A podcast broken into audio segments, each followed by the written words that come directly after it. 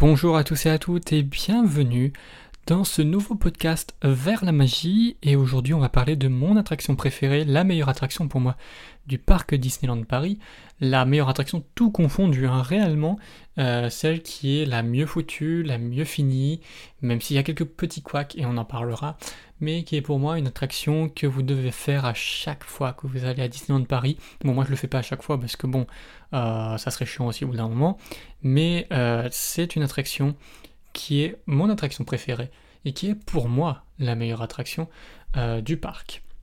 Il s'agit tout simplement de Big, Big Thunder Mountain. Big Thunder Mountain, euh, donc qui est pour moi la meilleure attraction de Disneyland Paris, BTM pour les intimes et on va l'appeler BTM pour le reste du podcast. BTM, c'est un coaster de type euh, Vekoma. En tout cas, c'est un Vekoma, donc la marque, euh, le constructeur Vekoma. Donc c'est un Vekoma un peu, comment on dit, un peu personnalisé quoi. Hein. C'est pas, c'est pas, si je peux retrouver la source, euh, c'est un truc un peu custom. Voilà, c'est un Vekoma custom, c'est plus simple, euh, qui a été fait du coup euh, pour Disneyland Paris. Ça dure à peu près 4 minutes, un peu plus. c'est très très très bien pour un coaster de cette envergure, on les sent pas passer, ça, passe assez rapidement, mais on a le temps quand même de profiter des décors, de profiter de la vue également, parce que vous allez voir, il y a des particularités à ce coaster qu'il n'y a pas sur les autres Big Thunder Mountain des autres euh, parcs d'attractions, des autres BTM. Donc vous allez voir ça tout de suite. Euh, il peut accueillir 2400 personnes par heure. Donc c'est plutôt pas mal, c'est un gros rendement, d'ailleurs c'est l'une des attractions avec le plus gros rendement euh, au euh, parc Disneyland. Bon, évidemment, après, il y a Pirates, il y a, il y, a, euh, y a quoi encore Un parc Pirate pour, pour justement le rendement. Je ne sais pas combien fait Space Mountain, mais ça doit être aussi un rendement plutôt, plutôt sympathique. je réfléchis. Bah, It's a Small World, évidemment, qui a un rendement aussi certainement très élevé. J'ai pas les sources là, donc je, je fabule, je fabule. mais voilà. C'est euh, une attraction de 2400 personnes par heure, c'est très très bien pour une attraction Disney. 4 minutes, 4 minutes c'est vraiment énorme. En comparaison, euh, Pirates des Caraïbes à, Disneyland Paris, ça doit être dans l'ordre des 5 minutes je pense. Je vais euh, vérifier ça pour vous dans l'immédiat hein, sur internet. Hop, je vais sur le petit wiki et je vous dis ça. Euh, directement. Donc voilà, le parc Disneyland euh, en France. 9 minutes, pardon, 9 minutes environ. Euh, l'attraction dure à peu près 9 minutes. Je croyais que c'était aux alentours de 5 minutes. Vous voyez, on, ne fait pas trop trop attention, mais c'est c'est une attraction qui dure aussi très très longtemps. 4 minutes, c'est énorme pour un coaster. Vraiment, j'insiste là-dessus parce que c'est vraiment impressionnant. La, la, spécificité de celle de Paris, on va en parler. Il en existe plusieurs versions de BTM dans le monde. Il en existe à, Disneyland euh, en Californie, il y en existe une à Walt Disney World, à Tokyo Disneyland et ici à euh, Disneyland Paris. La seule à être au milieu de l'eau sur une île. Effectivement, euh, notre attraction BTM est la seule à se situer au milieu d'un lac. C'est-à-dire que vous avez le lac et l'attraction est au milieu. C'est-à-dire que la gare est sur Terre, aller, euh, euh, bah, au niveau tout simplement bah, de l'entrée de l'attraction, etc., avec la file d'attente. Et en fait, dès que vous, euh, dès que l'attraction démarre, en fait, vous passez dans un petit tunnel et vous vous retrouvez sur l'île, tout simplement. Donc, vous faites l'attraction entièrement sur une petite île artificielle au milieu d'un lac. Et franchement, c'est très impressionnant et c'est vraiment très agréable à, faire parce que vous avez une vue euh, magnifique euh, sur le château, sur Phantom Manor, sur toute la zone en fait, tout autour euh, ben, du lac, parce que l'attraction fait du, tout le, du coup le tour en fait de la petite île qui est au milieu du lac. Et c'est super super beau, notamment la nuit. Je vous conseille de faire cette attraction de nuit parce que elle est vraiment magique et est vraiment très très très belle très agréable à faire de nuit. Euh, c'est la plus belle et la plus euh, sensationnelle des quatre. Les Américains nous l'envient d'ailleurs. J'ai déjà vu une vidéo YouTube une fois euh, d'un Américain qui venait à Disneyland Paris et qui donnait son avis justement sur, sur BTM. Et il disait très clairement que il a que les Français, en tout cas que les Européens ont énormément de chance parce que leur BTM à eux à Walt Disney World ou en Californie euh, sont beaucoup moins bien. Et euh, de ce que j'ai pu voir aussi sur des vlogs de Français qui ont été aux États-Unis dans les parcs américains, l'avis est exactement, c'est exactement le même avis. C'est-à-dire que les gens disent très clairement que si vous venez dans les parcs américains, ne faites pas BTM. Vous pouvez le faire si vous avez le temps, mais ne le faites pas parce que le nôtre, en fait, celui du parc Disneyland à Paris, est beaucoup, beaucoup mieux. Donc, encore une fois, on a quand même des bonnes attractions à Disneyland Paris. On a des attractions qui sont meilleures même que d'autres euh, américaines ou même Tokyo Heat. Hein, euh, je sais pas si on dit Tokyo Heat, mais euh, au parc Disneyland de Tokyo.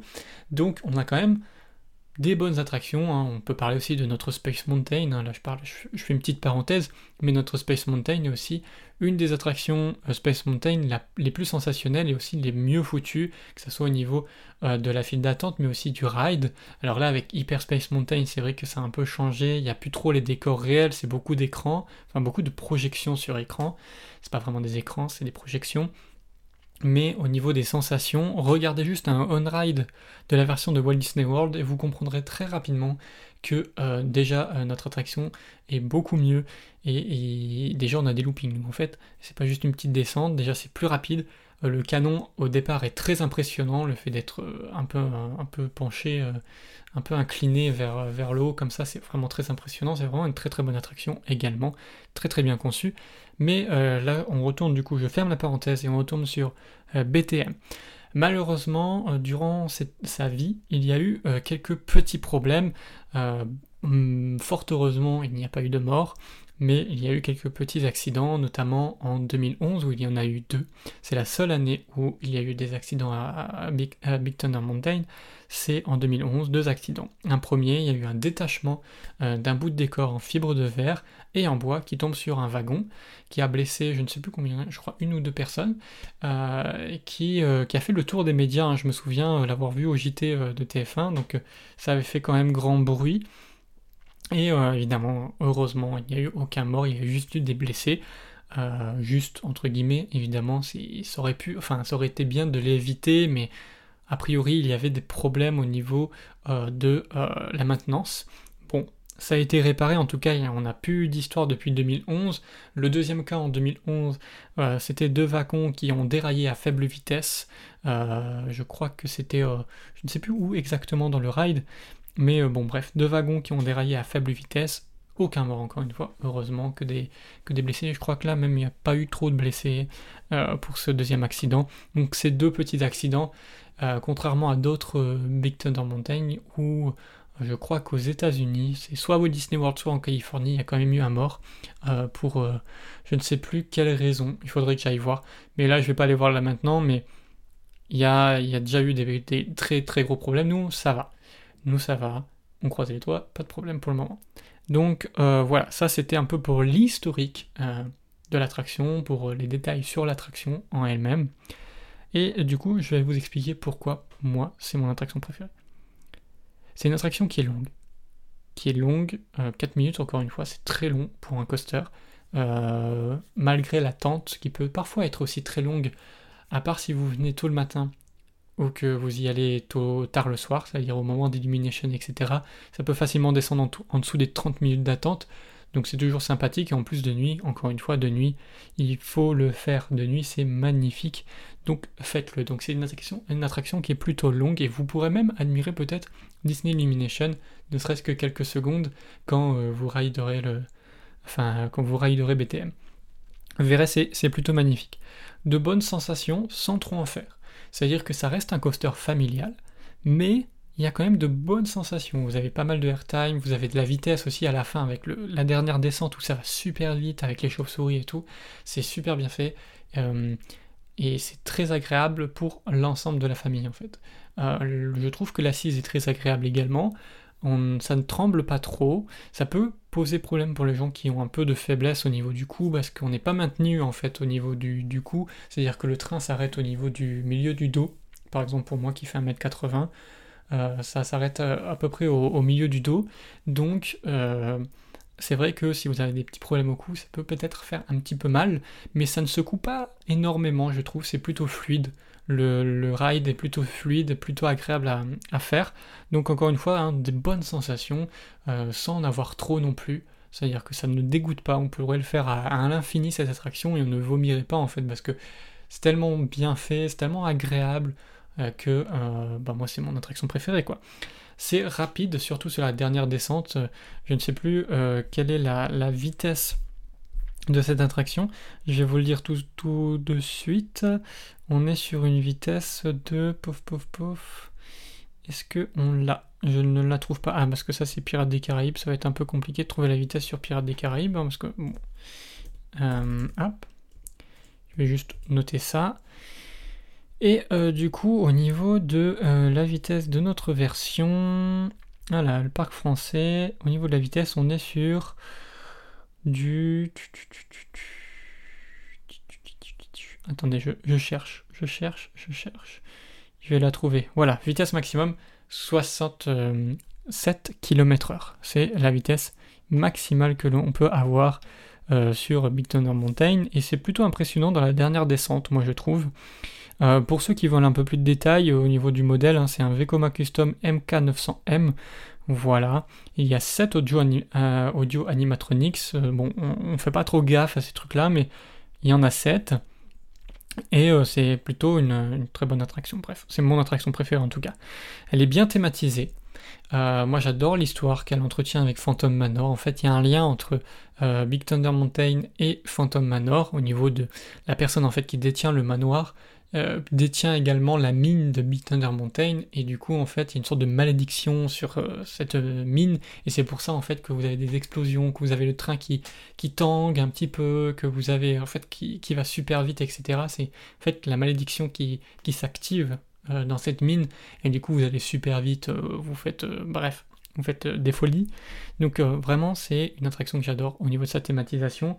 J'adore en fait tout ce qui est un peu aussi Far West, Cowboy, etc. Et Frontierland c'est vraiment un de mes lands aussi préférés pour ça. Mais encore une fois, oui, vraiment le lien qui est entre les deux attractions, c'est super important et c'est c'est super bien quoi. Donc voilà, c'est une, une, attraction qui est très agréable à faire et que ben, si vous l'avez jamais fait, n'hésitez surtout pas même s'il y a un peu d'attente, j'ai déjà attendu quand même deux heures pour faire cette attraction une fois, euh, ben c'est que du bonheur quoi. C'est Enfin, moi je suis complètement fan de cette, cette attraction-là, et pour le moment il n'y en a aucune qui a détrôné, ne serait-ce que dans d'autres parcs ou quoi. Pour moi c'est euh, tellement agréable que je pourrais la faire euh, dix fois d'affilée euh, sans aucun problème. Donc voilà tout pour ce podcast. je voulais juste voilà, parler de la, pour moi la meilleure attraction de Disneyland Paris. J'espère en tout cas que ce podcast vous a plu. N'hésitez surtout pas à aller le noter sur Google Podcast. Encore une fois, le podcast est du lundi au vendredi toutes les semaines de l'année. Et on se retrouve demain, du coup, pour un tout nouveau podcast. Merci de m'avoir suivi. À très bientôt.